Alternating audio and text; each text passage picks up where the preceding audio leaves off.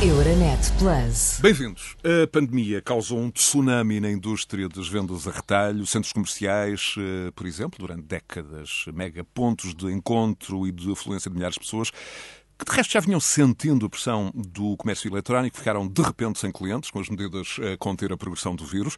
Mais de um ano depois hum, do eh, primeiro lockdown, com as restrições a serem levantadas, os centros comerciais hum, na Europa e também em Portugal preparam a retoma, formulam também a si mesmos perguntas difíceis.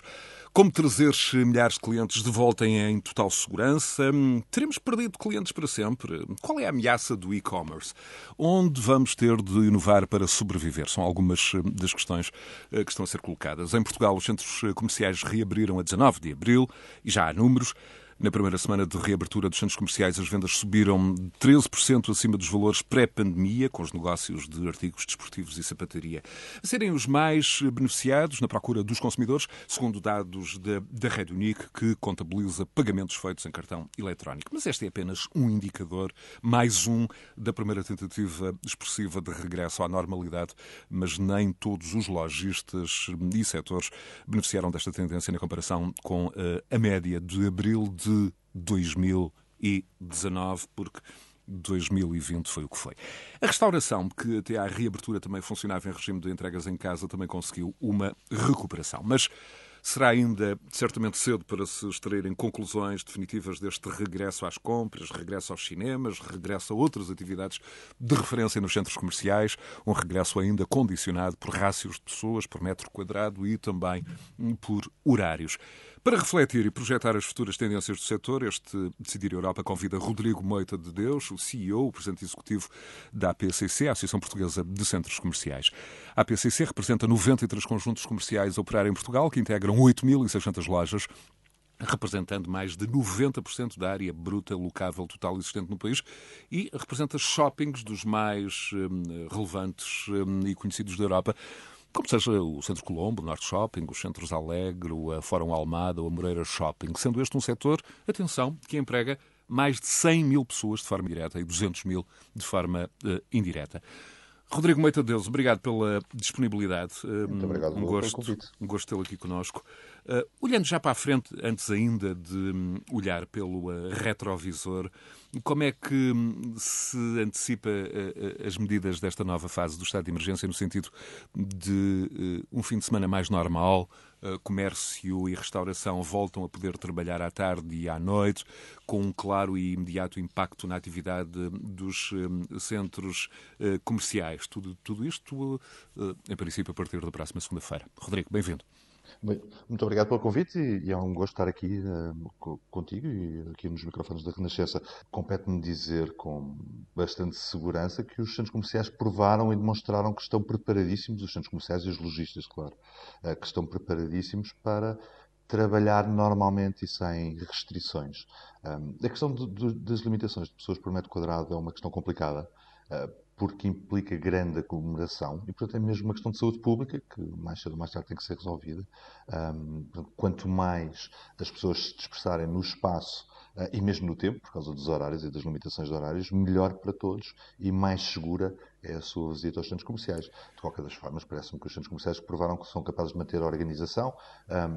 As estruturas dos centros comerciais é, é, muito profissional, é muito eficiente, são, são, estruturas, uh, são estruturas com muitos anos de, uh, de, trabalho e, portanto, provaram que estavam absolutamente preparadas para, para esta missão e, portanto, estão prontas para Rodrigo, o total e como é, que, como é que avalia os, os, os, primeiros indicadores, evidentemente difusos e ainda pouco uh, precisos, desta reabertura a partir de, de 19 de abril?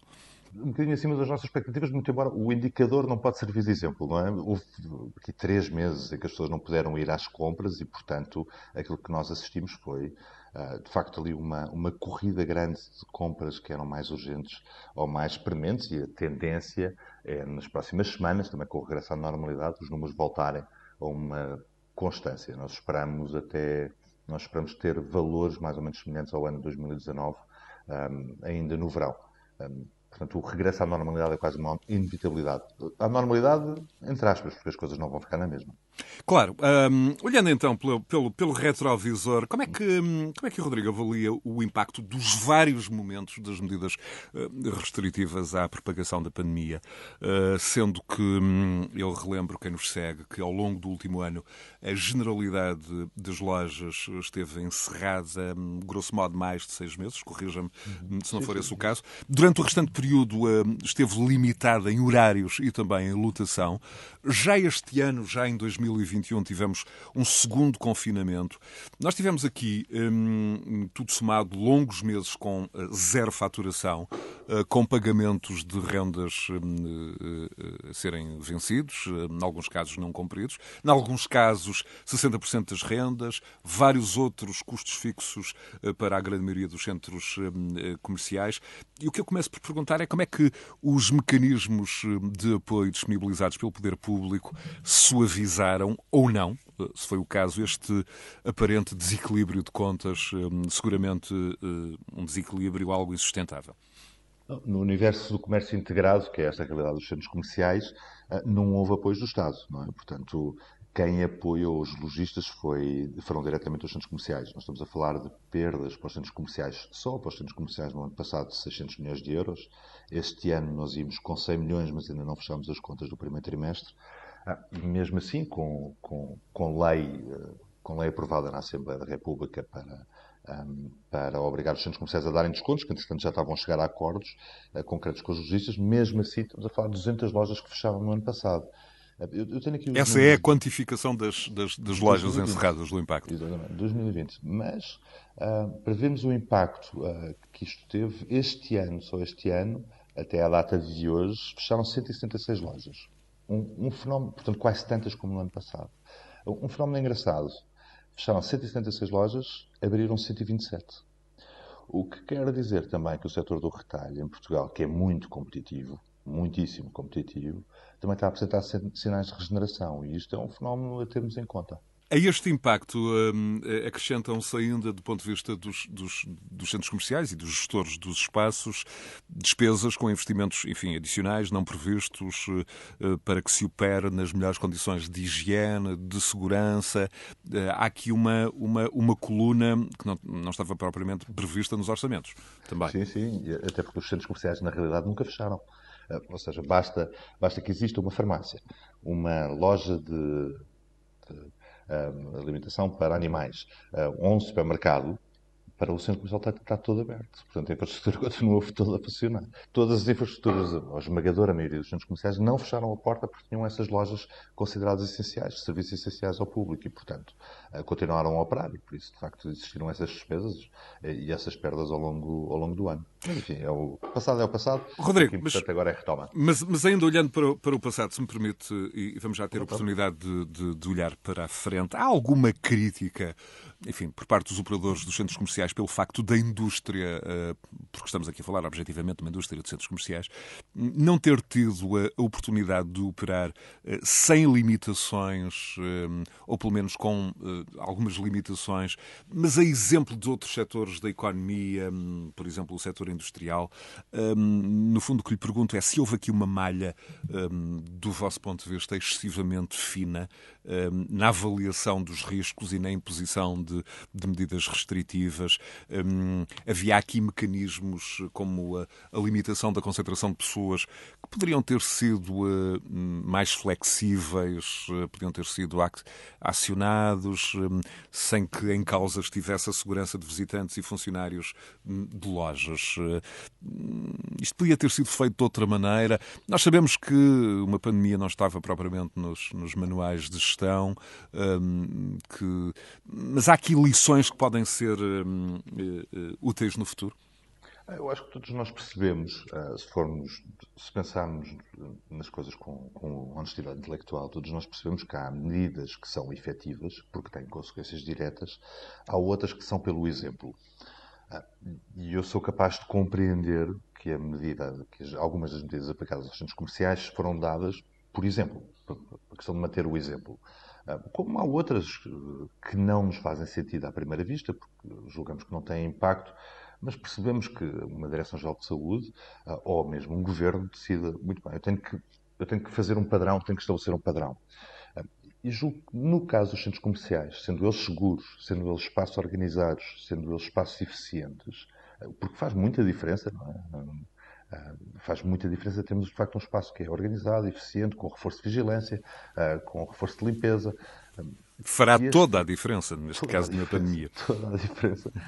Um, que, que seriam, não vou dizer uma exceção, mas que seria o espaço por excelência para continuar a funcionar seria, por natureza, essa um, seria de facto um espaço por excelência para continuar a funcionar, exatamente por causa desta, desta organização. Uh, repito, na questão das limitações e dos horários, é de facto já prejudicial e é uma questão de saúde pública, porque por muitos vigilantes que um centro comercial uh, ponha no seu átrio organizar as filas para a Primark, isto falando assim de forma mais simplista, não é?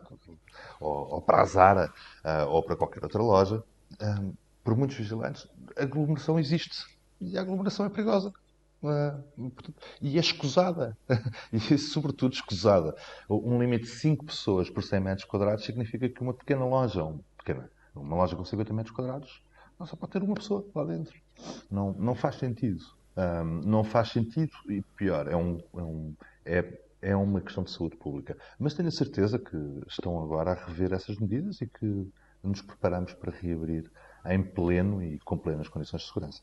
Outra questão, e já que estamos no capítulo das, hum, das questões mais polémicas, hum, outra questão, hum, e que de resto teve alguma exposição pública, foi a questão das rendas dos, dos centros comerciais e, sobretudo, também desta diferença que existe nestes espaços entre lojistas mais uh, pequenos, de menor relevância, outras lojas uh, que são players internacionais nos seus setores, uh, relevantíssimos, e, portanto, partindo de um, posições relativas completamente diferentes. Houve mesmo.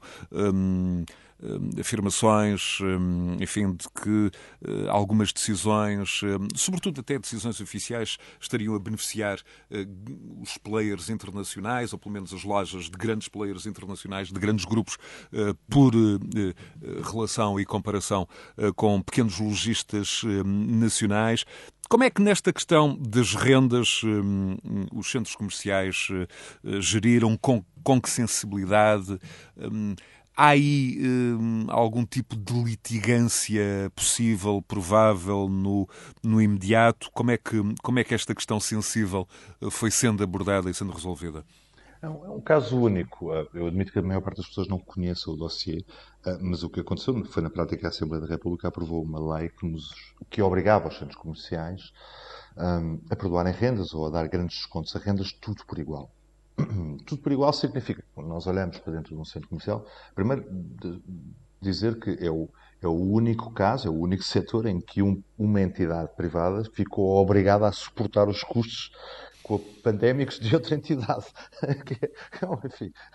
Portanto, objetivamente, um, uma espécie de imposto, uma, uma espécie de um, de um IRC2. Que, que, que, pronto, é a mesma coisa que nós, enfim, na nossa casa, dizemos não pagamos a renda ao senhorio, o senhorio pode recorrer a apoio do Estado, mas no caso os centros comerciais não podiam.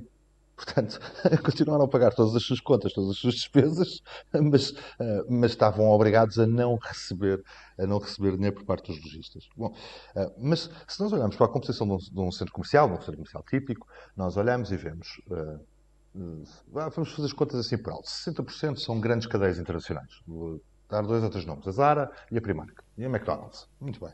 Depois temos 30 cadeias que nós, provavelmente, 30% de cadeias que nós provavelmente nem, nem, fazemos bem a ideia, mas são portuguesas, marcas grandes, mas que são cadeias já de, uh, de algum peso. E depois temos 10, 15% daqueles pequenos lojistas ou lojistas independentes, que são normalmente os pequenos operadores, uh, e que são, também numa altura destas, quem mais precisa de ajuda.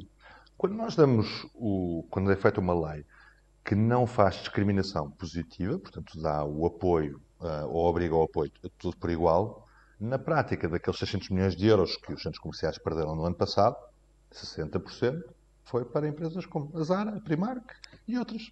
Portanto, foi dinheiro lá para fora, direto. direto. Um, E é assustador.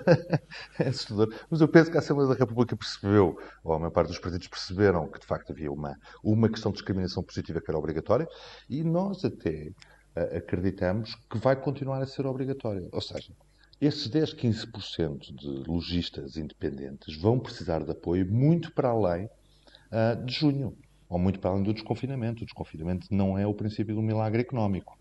Um, é, o, é, um lento processo. Até porque há é? questões como as, como as moratórias um, de, e de outro tipo de, de, de condicionalismos financeiros que pode, pode objetivamente um, interferir com a gestão desses, desses pequenos operadores. Um, um exemplo concreto, os cinemas. É? O, os cinemas têm dois três problemas. O primeiro problema é que não têm produto novo, ou, ou têm uma escassez grande de produto novo, porque em 2020 não houve filmagens. O segundo problema é que têm limitações, eh, limitações no acesso, um terço uh, das limitações. Depois outras limitações do género não se pode comer pipocas, que é uma um, ehm, que, é, que, é um, que o, o, ramo da restauração é hoje importante para, para, para o cinema. E o terceiro problema é o Netflix. E, portanto, há uma alteração uh, profundíssima de hábitos de consumo durante este período pandémico, que os cinemas são os primeiros uh, a sofrer, mas também é verdade para as agências de viagem, por exemplo. Quando é que uma agência de viagem numa, num centro comercial ou cá fora, na rua, vai voltar a vender bilhetes? Não é por desconfinarmos, não é por dizermos, ok, isto agora uh, entramos na quarta fase de desconfinamento, porque eles vão passar a ter um negócio lucrativo. Não vão. E, portanto, vão precisar do nosso apoio. A mesma coisa com os 10, 15% de lojistas independentes, da pequena retrosaria, ah, da florista, os outros pequenos negócios que compõem o, o ecossistema de um centro comercial, que não fizeram a transição digital, ou porque não tinham ferramentas, ou porque não tinham essa experiência, ou se calhar porque não tiveram essa vontade, ah, não sabemos, provavelmente têm, mas não têm o acesso, não fizeram esta transição digital e que vão precisar de apoio pelo menos até ao final do ano. E isso nós estamos a trabalhar, é o plano de retoma do retalho onde nós estamos a trabalhar atualmente. E esse é o plano de que, um, cuja responsabilidade é, é, do Rodrigo Moita Deus. Em que uhum. fase está uh, esse, esse, esse plano, esse plano de retoma do retalho? Ora bem, o, o, plano está a ser negociado com as várias associações um, no, no, comércio um, e nós temos tido o cuidado de reunir com cada uma das associações, recolher os contributos e preparar uma versão final. O que é que nós para já podemos, podemos dizer? Podemos dizer que os cinemas são uma preocupação e que vão merecer apoios um, até ao final do ano. A mesma coisa para os lojistas independentes, portanto, nós vamos fazer esta segmentação dentro dos centros comerciais de quem é que precisa mais de apoios. E depois temos um conjunto de medidas de médio prazo que são as mais importantes, mas talvez as menos sonantes todas elas relacionadas com a questão da transição digital. Ou seja, neste último ano, o hábito dos portugueses mudou. Um, e, e, nós não podemos estar convencidos que isto, a partir do, do, dia, a partir de hoje, da Conferência de Imprensa do Governo, os portugueses deixam de ir ver preços isso, online. Isso vai ser, vai ser resolvido. E, e, vamos deixar esse ponto justamente para, para, para daqui a pouco. Ainda em relação a esta questão das, das rendas, um, tendo na prática a Assembleia uh, beneficiado objetivamente grandes grupos internacionais um, e, e, os centros comerciais terem assumido perdas de alguns milhões, não sei se são quantificáveis, 600. com rendas à volta de 600, 600. 600 milhões, esta questão um, vai ser colocada hum, do ponto de vista mais institucional, hum, no sentido de ser deste prejuízo ser uh, suavizado? Hum, como é que como é que como é que isto vai ser resolvido ou vai ficar na linha de, de, de perdas para a pandemia? Ah, quer dizer, se, pergunta, se, a pergunta for se alguns grupos vão uh, proceder judicialmente contra o Estado. Já aqui um universo de alguma litigância possível, potencial. É, acho que é uma inevitabilidade. Uh, mas também é para isso que os tribunais existem. É? Uh, portanto, há muitas dúvidas quanto à constitucionalidade da medida per si uh, e há ainda mais dúvidas quanto à justiça da medida. como disse, foi, foi, o único setor onde isto aconteceu. em mais casos nenhum, ninguém pediu à Ground Force, ninguém, ninguém pediu à TAP para parar de pagar à Ground Force enquanto os aeroportos estavam parados. Pelo contrário, a TAP até dentro dinheiro, não é? mas não houve uma lei sobre o assunto, pelo contrário. Quer dizer, não, não, é um não caso. E, portanto, foi o único setor onde isso aconteceu, com grandes dúvidas sobre a constitucionalidade, e, portanto, é, é quase inevitável que alguns grupos queiram, uh, de facto, tirar isto a limpo, no sentido de direito. Muito bem.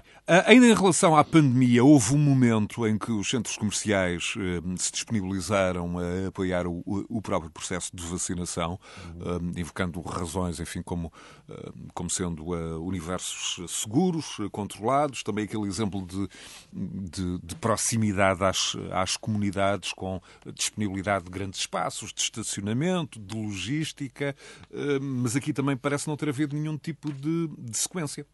Tenho uma novidade. Eh, vamos, de facto, reunir eh, primeiro com a, com a Task Force da testagem, porque também oferecemos os centros comerciais para a testagem em massa, e vamos ter uma reunião agora na próxima semana, e contamos insistir com a Task Force da vacinação a voltar a disponibilizar os centros comerciais por todas estas razões. São locais de grande centralidade e de natural afluência, com todas as condições de segurança. Portanto, são de facto os locais ideais e penso que nós podemos dar algum contributo às autoridades de saúde. Até agora, os sinais eh, que têm, pelo menos eh, relativamente à proposta que foi feita no passado, foi ainda com eh, a liderança anterior da Task Force ou já com o, o vice-almirante Gouveia Melo? Com a liderança ah, muito anterior. bem. Rodrigo, vamos então, uh, Rodrigo Moita, Deus olhar para, para o futuro, para o futuro dos centros comerciais, mas também, justamente, como há pouco referia, ehm, com, com este foco, uh, uh, com esta luz que é projetada a partir do presente. E, no fundo, um, ehm, como superar ou como resolver uma pandemia é o tipo de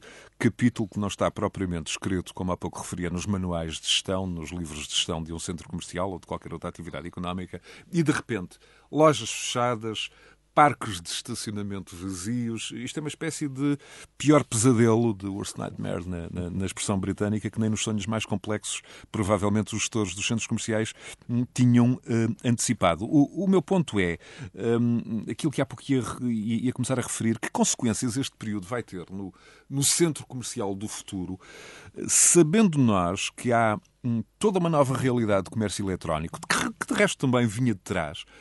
Há um fator demográfico um, a levar que o consumidor tipo, enfim, do centro comercial esteja a ficar um, idoso. Estamos todos, não é? Eh, as novas gerações estarem voltadas para, para o e-commerce na, na, ponta do dedo, no smartphone, para uma espécie de, de ecossistema comercial que está aberto uh, 24 horas por dia, 365 dias por semana.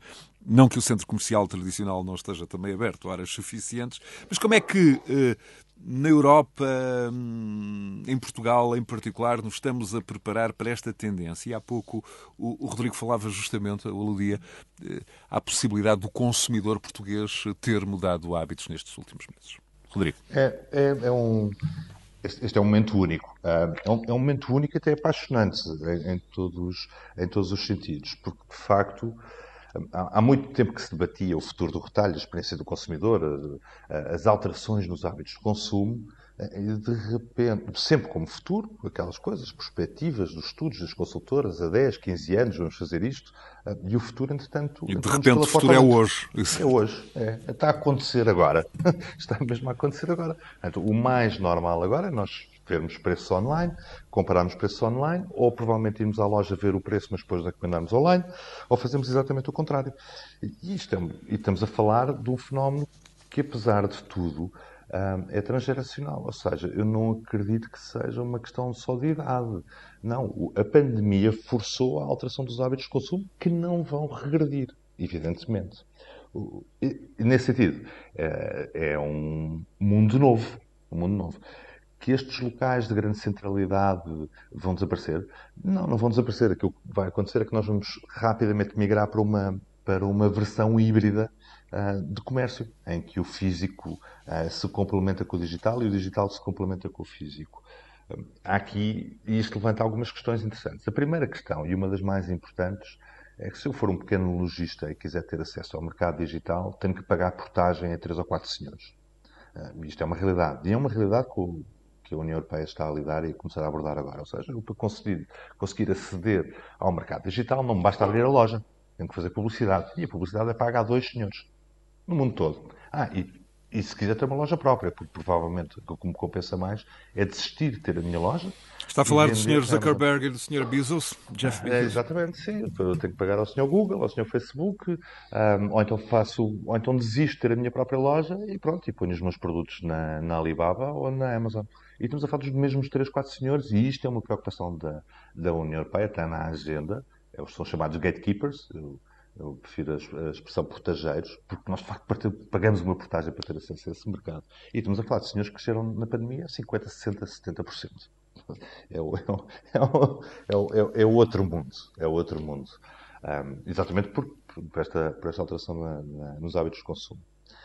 Esta é a primeira consequência. A segunda consequência é a própria reconversão dos espaços físicos das próprias lojas. Que, em vez de serem simples pontos de venda, e esse fenómeno já começa a existir, e até já dou dois ou três exemplos, passaram a ser uma espécie de. tem, tem aqui uma, uma componente tripla. São um ponto de venda, vão passar a ser um, um, showroom, portanto eu vou lá tocar no artigo e provavelmente vou encomendá-lo em casa, e depois são centrais logísticas, pequenas centrais logísticas. E já nos acontece muitas vezes, mas estou a dar casos concretos, provavelmente é mais fácil. Se eu vou à FNAC não tenho um produto, eu peço ao menino e ele encomenda-me online no seu, no seu tablet e o produto vai ter a minha casa. O futuro não é o retalho físico desaparecer, nem é o retalho digital. É repensar o próprio papel da loja também. Um, é, introduzindo, introduzindo também o, o elemento, um, e falou aí na questão do, do showroom, o, o, elemento da, da experiência, um, uma experiência hum, diferente para o consumidor, uh, introduzindo aqui também este elemento, hum, é muito, muito ligado também, evidentemente, à, à condição de showroom. É isso mesmo, é a experiência do consumidor. Nós estamos a falar de uma alteração profundíssima da experiência do consumidor.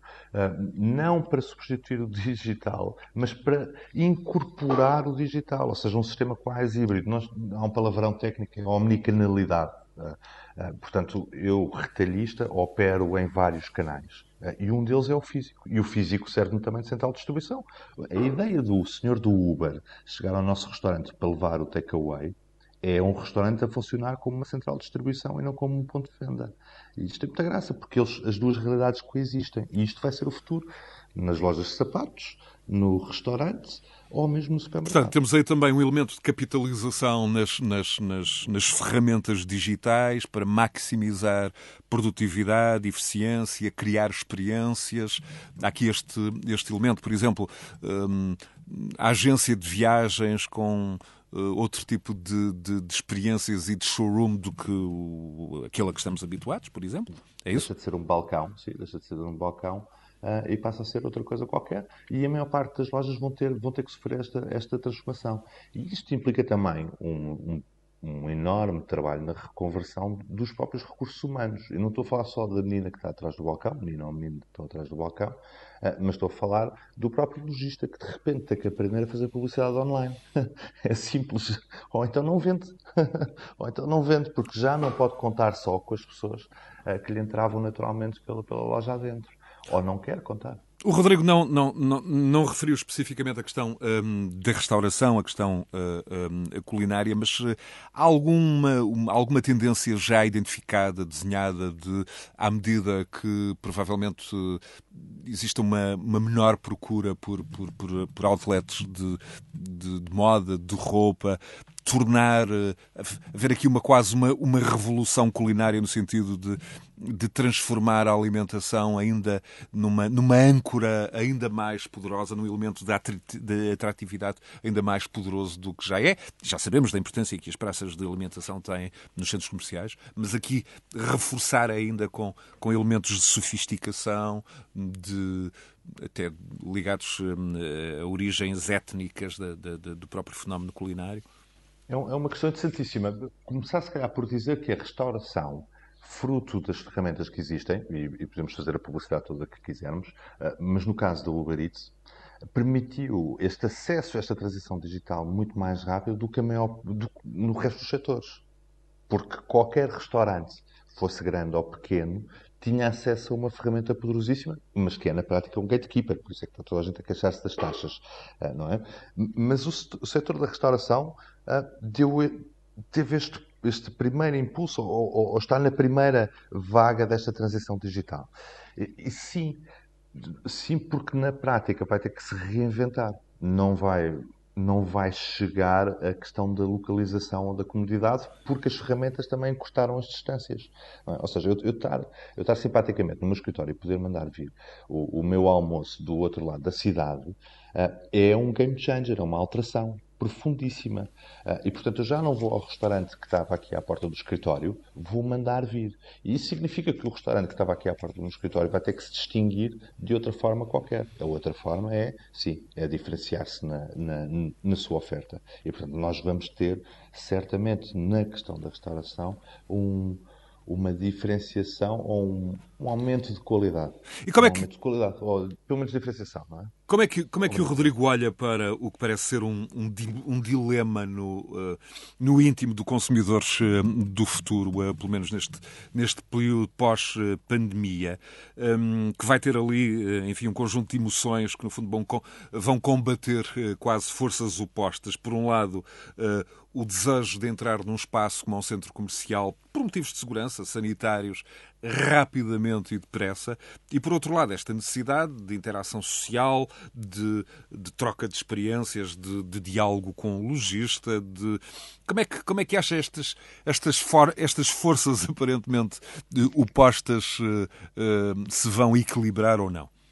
É, é muito engraçado. Nós, nós, durante muitas décadas, fazíamos sempre as contas à grande luta, combate, barra duelo entre comércio de rua e, e, comércio, e comércio integrado, portanto, os centros comerciais. Não é aquela coisa, temos de salvar o comércio de rua dos gigantes do, dos centros comerciais, dos mausões dos centros comerciais.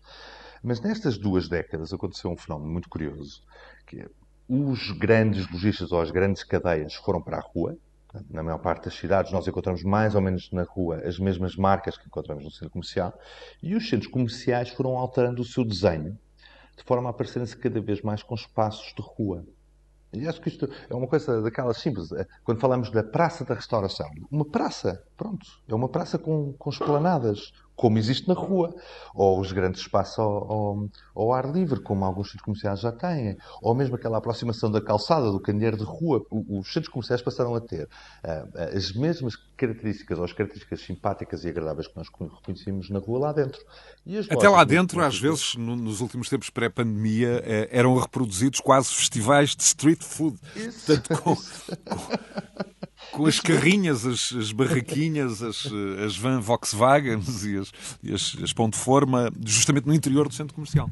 É, é, isso mesmo. E, portanto, há uma, quase uma fusão, uma grande aproximação entre as duas realidades. Ah, sendo que nos centros comerciais nós temos um bocadinho mais de organização, aliás, muito mais organização, muito mais vigilância, muito mais segurança, ah, mais conforto do que no, no comércio de rua. Começar pelo, pelo facto de termos zonas cobertas e na, na, na rua não.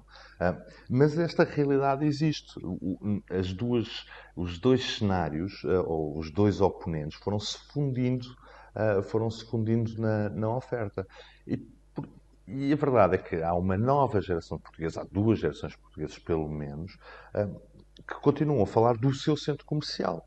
E falam do seu centro comercial porque o seu centro comercial eram aquilo que, para a minha geração ou para outra geração, era aquela rua específica. Pronto, era o sítio onde eu passava os meus dias. Uh, e há gerações que do ponto de vista Do ponto de vista sociológico, há em muitas comunidades a importância quase de, do centro comercial, na, por exemplo, no inverno, uh, no outono, o passeio uh, dominical ao interior do centro comercial, até por oposição a, a, espaços, a outro tipo de espaços públicos. Hum, como é que acha que que esse português médio vai, vai, vai reagir no pós-pandemia? Regressando ao seu hábito de sempre?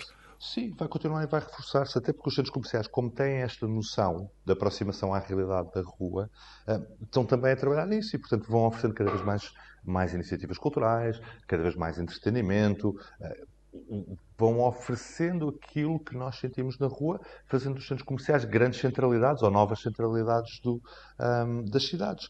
Isso já aconteceu. Aconteceu antes da pandemia e vai continuar a acontecer no pós-pandemia. Nós estávamos há, há, pouco a falar nesta entrevista, todos nós temos um centro comercial, não é? O centro comercial onde íamos, onde vamos, pronto. É, é uma coisa muito engraçada. Justamente. Rodrigo, e, e, até que ponto a, a pandemia afetou o, o, investimento e a exploração dos centros comerciais aqui mais na perspectiva quase do, do, do projeto imobiliário, do grande, do grande, do grande investidor? Um, e isto levanta também em linha de conta o, o, o pouco futuro e, enfim, não, não, podemos olhar para, para o crescimento dos centros comerciais, os diferentes tempos nos Estados Unidos, o mall, nos anos 60, nos anos, nos anos 70, mas numa altura em que falamos muito de smart cities, eh, das, das smart cities do futuro e até de conceitos como eh, as cidades de 15 minutos, eh, enfim, na, na, na visão agora muito divulgada do, do, do, urbanista da Sorbonne, o Sr. Carlos Moreno, o urbanista preferido da, da Sra. Hidalgo, as cidades, enfim, em que o essencial das nossas vidas, do emprego ao lazer, deve ficar tendencialmente a não mais de 15 minutos de distância, que papel fica reservado para o centro comercial, por um lado, nesta perspectiva das smart cities e, por outro lado, também na perspectiva da sua uh, rentabilidade enquanto projeto imobiliário, enquanto, enquanto grande investimento? É, é engraçado, é um grande soundbite, os 15 minutos, é verdade. Uh, mas se olharmos para a maior parte dos casos, e a realidade dos outlets é outra, um, a maioria dos centros comerciais tem esse enquadramento. É? Já foi pensado assim. Uh, mesmo, aqueles, uh, mesmo aqueles que foram construídos supostamente fora de centros urbanos, acabaram por ser integrados ou acabaram por ser dinamizadores de alterações de alterações urbanas. o caso de Lisboa, porque é o, o caso é o, é o, meu caso. As Amoreiras foram construídas no meio de um descampado. Aliás, em cima de uma, de uma, de um velho, de, um velho, de uma velha paragem de autocarros. Ah, sem grandes coisas à volta, e portanto foram os Amoreiras que dinamizaram. E esse de resto é um modelo que se repete um pouco por todo o país. Uh, por exemplo, no Grande Porto, uh, centros comerciais uh, em Gaia foram construídos em, em, zonas suburbanas hoje de grande densidade habitacional. Matosinhos, Braga, Guimarães, o caso de Coimbra, um, em Faro também. Há aqui elementos quase em todo o país da influência no, no planeamento quase urbanístico, na atração urbanística um, para modelos de grande densidade a partir do centro comercial. São dinamizadores destes processos de regeneração urbana. É, é um, e lá está, e uma vez mais por causa do design. O, o modelo português, que é, que é, um modelo de facto reconhecido, uh, no, no, diria até no mundo inteiro, uh, não é o modelo do pequeno mall um, do, do, pequeno mal como nós estamos habituados a ver no, no... Rodrigo, mas apesar de tudo, deixe-me fazer a pergunta, a, a, pergunta difícil, mas apesar de tudo não foi um modelo um, em contraciclo do ponto de vista europeu? Um, sabemos que é dos melhores enfim, modelos europeus, mas não há aqui um elemento quase de contraciclo. Não chegamos tarde demais uh, e, e uh, demasiado grandes? E, e pelos vistos o modelo funciona. Mas há, grandes, há duas ou três exceções. A maior parte dos centros comerciais não são, não são, não têm as dimensões daqueles em que estamos a pensar agora. Eh, não é? Portanto, eles são, são excepcionais. Mas a verdade é que o modelo funciona. O modelo funciona, é bom para os lojistas e é, é sobretudo, e é sobretudo bom para as populações. De facto. E se nós olharmos o, a própria oferta dos centros comerciais, foi-se alterando ao longo dos anos. Nós temos cada vez mais serviços integrados dentro dos próprios centros comerciais. Lá está a capacidade de regeneração ou de criação de uma nova centralidade. Temos clínicas dentro de centros comerciais. Isto é uma coisa extraordinária. Há cinco anos atrás, sete anos atrás, seria algo que ninguém estava à espera de encontrar uma clínica. Hoje, estranhamos é que não haja. É? Hoje em dia Até temos hospitais, temos, temos hospitais virtualmente, unidades hospitalares com, com, com ambulatório, com internamento, com, com tudo, em centros comerciais. Em centros Ou pelo menos contíguos eu, a centros comerciais, por exemplo. Eu, no... É a questão da oferta integrada. Portanto, eu consigo concentrar num determinado espaço, com todas as condições, uma série de serviços e uma, uma, série de produtos e de serviços também à população. Uh, e, portanto, são novas centralidades, são novas centralidades e, e às, vezes, e às vezes não, integradas uh, na malha urbana. Isto é uma coisa extraordinária e que é rara encontrar, mas a tendência será esta. Ou seja, a tendência será que na Alemanha a maior parte dos centros comerciais tenha de facto uma loja do cidadão, como acontece já em alguns centros comerciais portugueses. Portanto, compreendo aqui o, o, o soundbite do, do, urbanista Carlos Moreno das, eh, das cidades de 15 minutos. Mas. Ao contrário, nós, a cidade tem que estar a 15 minutos do World Shopping. Pronto. Muito bem, certo.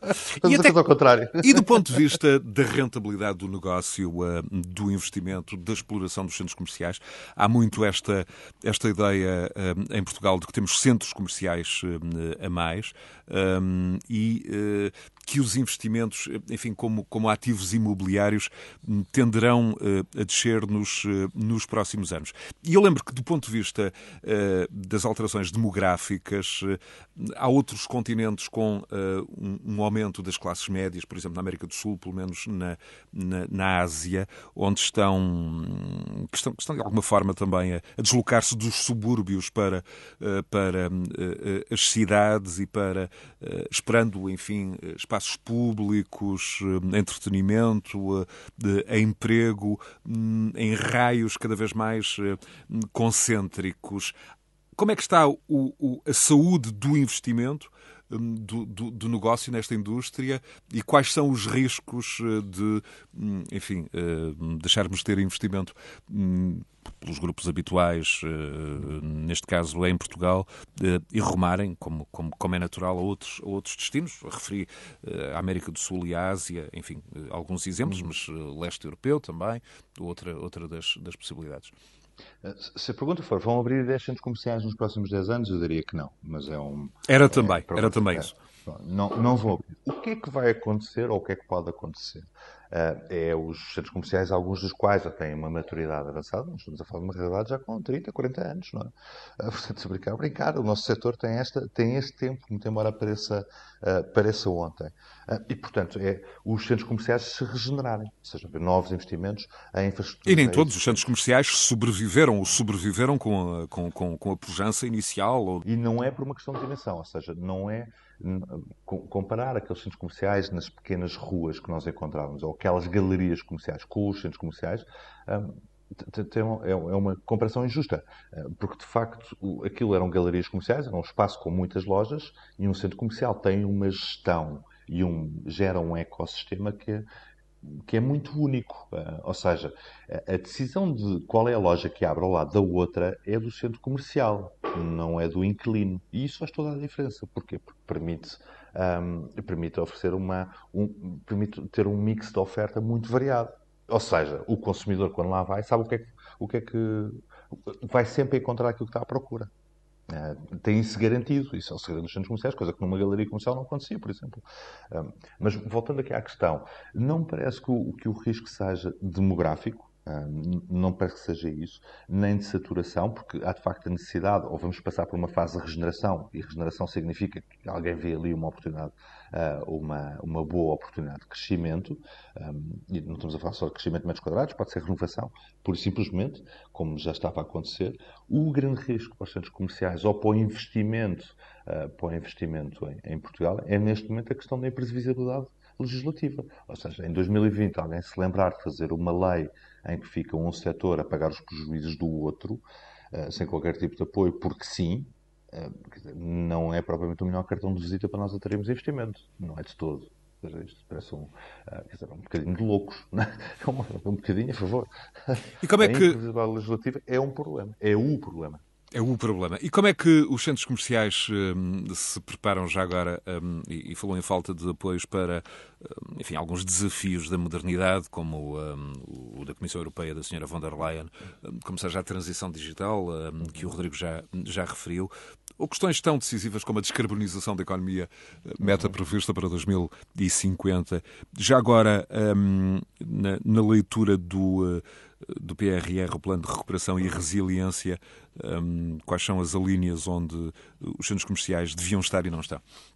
O, o, atenção, a maior parte destes apoios fazem falta, de facto, é aos lojistas, não propriamente aos centros comerciais, porque os centros comerciais têm uma dinâmica de investimento. Sim, mas aqui os, ah, os lojistas quase como, como, como força motriz e como, como, e como elemento de receita fundamental para, para, para a manutenção do, do, do negócio, do investimento. Muito bem. Então, no PRR, Uh, o, o, PRR tem a questão da transição digital bem coberta para, um, ou seja, eu, pequeno lojista, posso de facto candidatar-me a apoios para fazer a transição digital. Onde é que faz, onde é que não tem? Não tem na questão da formação, uh, e que é um problema, ou seja, voltamos ao básico, o pequeno lojista vai precisar de trabalhar com o Google, fazer publicidade no Google, não sabe como é que, como é que vai fazer.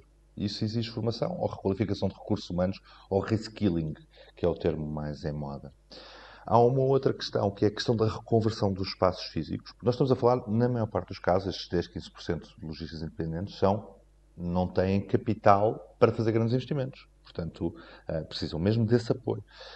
Temos a questão da reconversão dos espaços, onde não há uma ferramenta específica de apoio. Temos que ir recorrer, vamos ter que ir à procura. No IAP-MEI existem duas ou três ferramentas. E depois temos a questão do apoio à tesouraria, que é talvez a mais importante.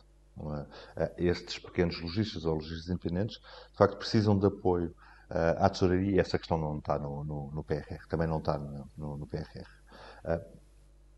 Quarta questão e final, que é, eu não tenho solução para, para, este problema, mas existem 15, 20, 35 mecanismos de apoio ao comércio em Portugal. Eu não sei quantos são, para dizer a verdade. E tenho dúvidas que alguém saiba. E isso é um problema. Um, é um problema porque nós temos que conseguir criar um mecanismo qualquer que permita a qualquer uh, pequeno lojista aceder a esses apoios de forma simples. Ou concentrá-los num balcão único, ou criarmos a figura de um gestor, ou ou transmitir. Ou Isso decorre do que é de, até de, também da, da, da, própria atomização das. Por um lado, da, da, máquina pública, mas também uma espécie de atomização das várias organizações eh, representativas dos pequenos comerciantes, das uh, associações comerciais, uh, da associação que representa aqui os centros comerciais. Há necessidade de haver aqui uma, um maior diálogo, uma maior interação que, que suaviza este tipo de, de, de, expressão, de atomização? É um muito maior diálogo sempre. Uh, a não ser que. Mas não é, só, não é só uma questão das próprias associações, porque as associações não gerem. Há uma coisa chamada Fundo de Modernização do Comércio, que permite aos lojistas de rua fazerem a reconversão, a reconversão dos seus espaços. Agora, estes, estes, apoios, este género de apoios, ou estas linhas que existem, de facto, e neste caso do Fundo de Modernização do Comércio até tem graça porque foi, é, é, é resultado do, das taxas de licenciamento sobre os centros comerciais. E o dinheiro está lá. Um, mas são apoios reativos, ou seja, é preciso que o senhor da retrosaria vá à procura na internet de apoios para reconversão de espaço físico, que tenha tempo para o fazer, que tenha essa disponibilidade mental, um, que o saiba fazer. Uh, e depois tem um processo sempre de candidatura sempre complexo. Uh, a questão é como é que nós tornamos os apoios, um, em vez de reativos, ativos. Ou seja, o apoio entrar-nos para, para dentro da loja. Dizer, olha, eu consigo ajudá-lo a refazer a loja e a abrir uma loja online. Eu consigo ajudá-lo a fazer isso tudo. Como é que nós fazemos isso? Pode ser através das associações? Sim, é uma resposta possível. Um, exige um entendimento que não é uh, extraordinário, mas é uma resposta possível, muito embora os instrumentos estão, estão no Estado um, e, de facto, estão desconcentrados ou balcanizados em, em N organismos, porque, enfim, todos nós sabemos, cada, cada, cada governo, cada legislatura, que são criados três mecanismos de apoio que ficam a ser geridos juntamente com os outros 33 que, entretanto, já foram criados nos 45 anos de democracia. Pronto. Uh, e está lá. E muitas vezes não são utilizados. Promete, eh, pelo menos na parte que lhe toca, enfim, estimular ou, ou, ou multiplicar as ações de lobbying no sentido em que, em que a máquina pública um, dê algum tipo de, de, ouvidos a esse tipo de, de, de sugestões? Sim, ou isso ao candidato meu primeiro-ministro. Muito bem, muito bem. Por último, mas não menos importante, Rodrigo, moita Deus, acha que um, as grandes vantagens dos centros comerciais uh, vão permanecer inalteradas nos próximos tempos e e continuar apelativas. Eu lembro que há anos, numa crónica bem humorada, uma crónica de, de título Six-Pack, no seu registro habitual, enfim, de intervenção nos mídias, dizia que os ginásios estavam para o exercício físico como os centros comerciais para as compras. Fácil e rápido, não sei se se lembra. Vai tudo continuar assim, apesar dos desafios e da concorrência, vão continuar a ser, hum, enfim, para, para benefício dos nossos ouvintes, importa dizer que nesta altura em que produziu esta frase, julgo que ainda não tinha nenhuma responsabilidade na associação. Uh, mas os centros comerciais obrigado, vão, vão, ser, vão ser uma, hum, enfim, esse, esse, esse, esse, espaço de público uh, para as compras, para, uh, para relaxar, para socializar com amigos, com família, vão ser esse espaço público de exceção vão, vão continuar a ser e, e melhor. Fácil até e rápido. Para se diferenciarem, até para se diferenciarem, um, até para se diferenciarem positivamente, vão aumentar a sua oferta, a sua oferta cultural, a sua oferta social. Uh, e, a tendência é essa, já verificávamos antes da pandemia, só vai acelerar. Como são estruturas muito. O nosso retalho é uma coisa espetacular na Europa toda. É de facto das coisas melhores que o país. Nós sempre tivemos fama de merceários e é merecida porque somos bons a fazer aquilo. E, portanto, os centros comerciais vão ser os primeiros e os principais interessados em revitalizar socialmente, no sentido de socialização, os seus espaços para garantir que continuam a ter essa oferta diferenciada. Muito bem, e com esta nota otimista, apesar do óbvio conflito de interesses de Rodrigo Moita de Deus, um, chega ao fim mais um Decidir Europa. Rodrigo, obrigado pela disponibilidade. Muito obrigado. Euronet Plus. Milano. Zagreb. Bruxelas. Sofia. Riga. Euronet Plus, a rede europeia de rádios para compreender melhor a Europa.